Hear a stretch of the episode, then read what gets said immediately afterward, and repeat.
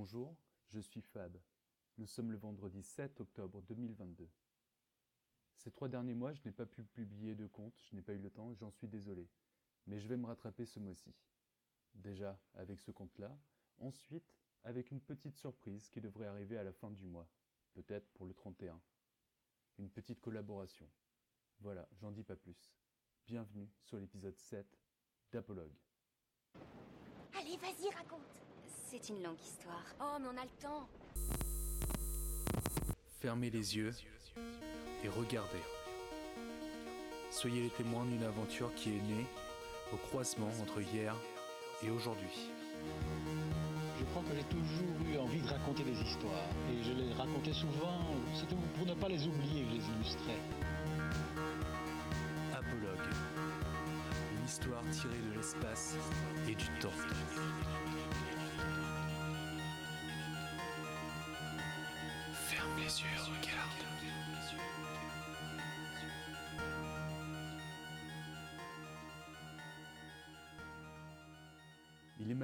Facile de se perdre. On navigue dans la vie comme on marche dans une forêt. On tente de rester sur un chemin. On tente comme on peut de s'éloigner des embûches, mais sans jamais savoir où on est et où on va. Il n'y a d'ailleurs peut-être que les fous qui le savent. Finalement, est-ce que l'on ne serait pas en train d'errer parmi les vivants comme les fantômes errent dans la nuit? Ce conte est celui d'un homme qui s'égare, d'une femme qu'on a voulu oublier et d'une vieille bâtisse ruinée.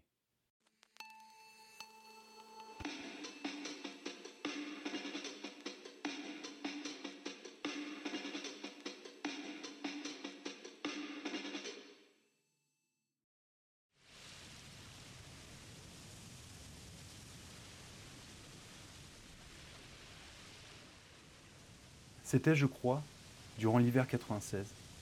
Pour rompre avec le silence de mes longues journées, j'avais décidé d'aller me promener sur le long des côtes d'une petite bourgade du Finistère. Je naviguais au hasard sur les différents sentiers, espérant me perdre des heures pour mieux me retrouver.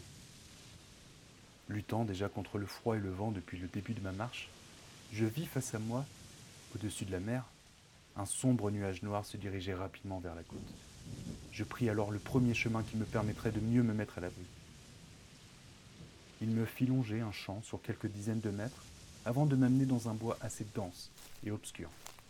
La pluie arrivait, et les grands êtres, chênes et pins, sous lesquels je poursuivais mon errance, ne parvenaient à me protéger qu'à moitié. L'humidité était en train de remporter la partie qu'elle m'imposait. Elle me rongeait. Soudain, j'aperçus à travers les différents verres un peu ternes et sombres du bois le gris d'un mur en pierre. Il devait être à 15 ou 20 mètres de moi. Je m'avança alors vers lui, au risque de sortir du chemin. Je reconnus bientôt les ruines d'une ancienne chapelle. Impossible de m'y abriter. Le temps passé avait fait disparaître le toit du petit édifice. Je pénétrai tout de même à l'intérieur. Une atmosphère lourde s'en dégagea et remplit mon cœur d'une crainte que je ne pouvais m'expliquer. Lorsque la pluie s'arrêta, je rentrai chez moi avec cette peur archaïque qui s'était installée doucement en moi et qui refusait de me quitter.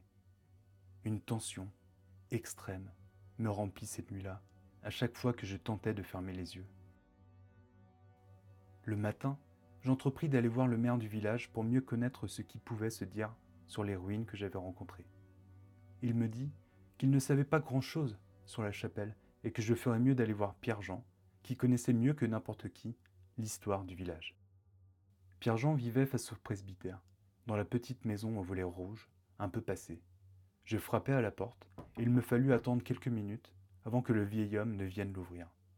Pierre-Jean m'invita à s'asseoir à sa table pour prendre le café lorsque je lui formula la raison de ma visite inattendue. Assis face à moi, je le vis ouvrir sa boîte à tabac et se rouler une cigarette. Il but une rasade de café avant de poser le bout de sa cigarette sur ses lèvres. Puis, il l'alluma et se mit à parler. Je vais tenter de vous restituer aussi bien que je peux l'histoire qu'il me raconta. Je vais essayer de me montrer un peu plus bref que Pierre-Jean, qui, faut le dire, a la langue bien pendue. De la chapelle, je ne sais que peu de choses, me dit-il, sauf qu'elle était rattachée il y a longtemps à un magnifique manoir qui appartenait à un puissant seigneur.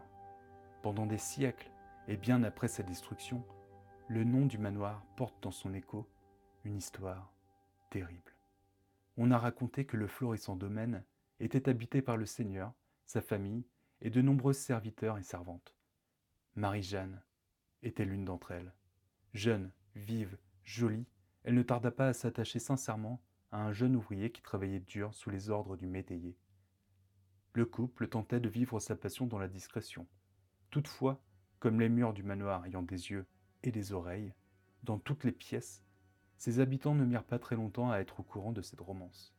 Le seigneur lui-même, qui avait une affection tendre et particulière pour Marie-Jeanne, qu'il avait recueillie lorsqu'elle était encore une jeune enfant, eut vent de cette nouvelle. Il était très heureux pour elle, tant le jeune homme qu'elle avait choisi de tout son cœur et de tout son corps lui semblait être, par sa robustesse, sa loyauté et son intelligence, un excellent compagnon de vie pour la jeune fille. Le Seigneur, à l'annonce de leur fiançailles, avait même proposé au jeune couple de meilleures situations quant à leur travail et une meilleure chambre au manoir. Mais avant cela, les deux jeunes gens travaillaient très dur toute la semaine, si bien que le dimanche était le jour qu'ils se réservaient l'un pour l'autre. Leur histoire s'épanouissait tout l'été aussi simplement que cela, jusqu'au terrible dimanche de la fête du cidre. Alors que tout le manoir était descendu dans les fermes pour récolter les pommes des vergers et vider les cuves de l'an passé, Marie-Jeanne et son bon ami eurent la possibilité de se retrouver seuls au domaine. Personne ne sut exactement ce qui s'était passé ce jour-là. Les rumeurs se mélangent aux témoignages, aussi bien que les fabulations viennent noyer les faits. Toutefois, nous pouvons être sûrs d'une chose, c'est que lorsque le Seigneur et ses gens rentrèrent de la fête, ils découvrirent avec horreur le corps du jeune homme étendu par terre. Sa tête pointait vers le ciel et flottait presque dans une épaisse mare de sang sombre qui avait eu le temps de s'infiltrer dans les tomates de la cuisine. Son crâne avait été défoncé par une lourde bûche de bois qui était restée près de lui, comme si l'arme du crime avait eu pour mission d'accompagner jusqu'au bout le jeune homme au royaume des morts. Marie-Jeanne, quant à elle, était introuvable.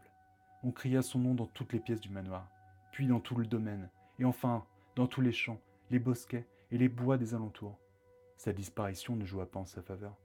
On jugea, peut-être trop vite, que si Marie-Jeanne s'était enfuie, c'est parce que c'était elle l'auteur du crime. Crime qui resterait alors toujours impuni, mais aussi incompris. Jamais, dans tout le pays, personne ne revit le corps de la jeune femme, morte ou vivante. Le Seigneur trouva une nouvelle servante pour la remplacer au manoir. Toutefois, il resta terriblement affecté par la brutale destinée de Marie-Jeanne, à qui il n'avait jamais souhaité rien d'autre qu'une vie douce et heureuse. Deux ans passèrent et la vie avait repris son cours. Il arriva bien sûr que les gens entre eux parlent de Marie-Jeanne, qui avait toujours été très appréciée par tout le monde. Mais on ne parla jamais d'elle devant le Seigneur.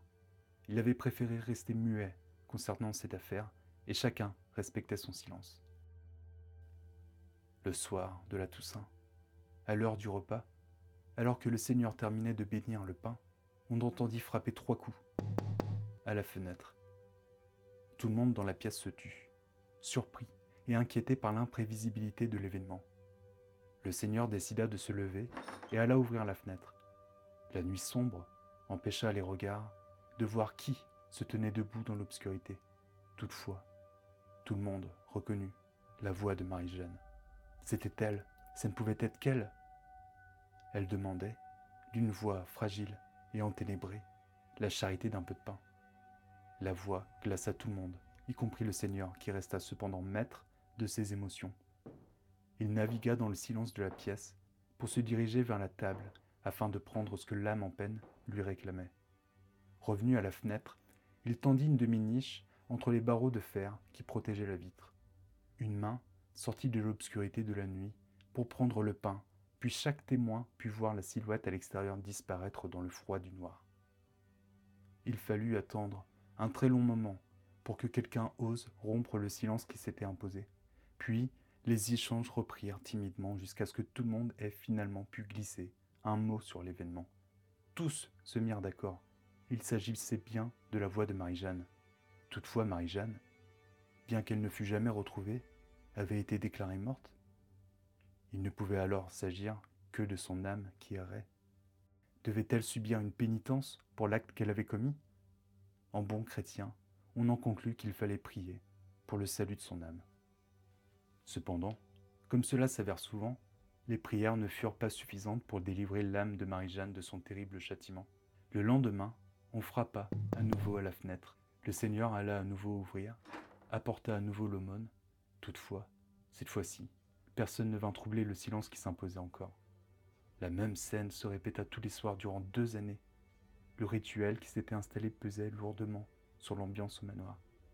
Ainsi, les messes et les prières pour le salut de l'âme errante eurent lieu matin, midi et soir dans la chapelle du manoir.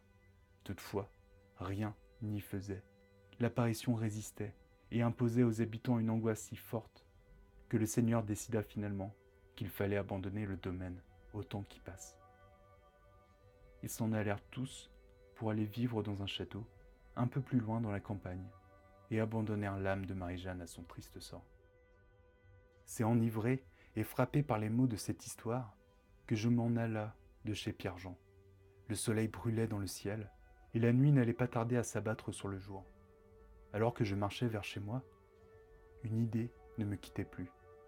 Et si depuis tous ces siècles, l'âme de Marie-Jeanne était encore en train d'errer, condamnée à être perdue à jamais La nuit était tombée, et je ne voyais guère à plus de trente mètres. Mais tant pis, j'entrepris de retourner à la chapelle. Le besoin de savoir sera, pour une fois dans ma vie, mon flambeau. Je descendis vers la côte pour retrouver le sentier qui m'amena au petit bois dans lequel je finis par me perdre durant de longues heures. Égaré dans une nuit sombre, j'étais incapable de savoir où je devais aller. Je n'aurais même pas su faire demi-tour. Les arbres dégarnis me donnaient sans cesse l'impression de se jeter sur moi. Je piétinais dans les feuilles mortes alors que j'étais gelé par le froid. Je glissais sur la surface des pierres humides, partiellement enfouies dans le sol, et j'entendais des bêtes sauvages marcher et renifler non loin de moi. J'espérais que les premières lueurs du jour apparaissent enfin, mais les minutes semblaient s'être retirées en heures et les heures en nuit. Soudain, je ressentis la même étrangeté que la veille. Et pris par la fatigue, je tendis mes bras devant moi et me mis à tâtonner craintivement lorsque je frôla, enfin, les froides pierres du mur de la chapelle. Je parvins à entrer à l'intérieur. Je m'assis à une pierre sur laquelle sans doute était jadis posé l'autel. Je ferma les yeux pour mieux ressentir une quelconque présence. Je respirai profondément pour mieux me concentrer sur mes émotions lorsque j'entendis un bruit de piétinement. J'ouvris alors brusquement les yeux et je crus voir une silhouette plus noire que la nuit s'évaporer dans l'obscurité qui nous unissait tous les deux.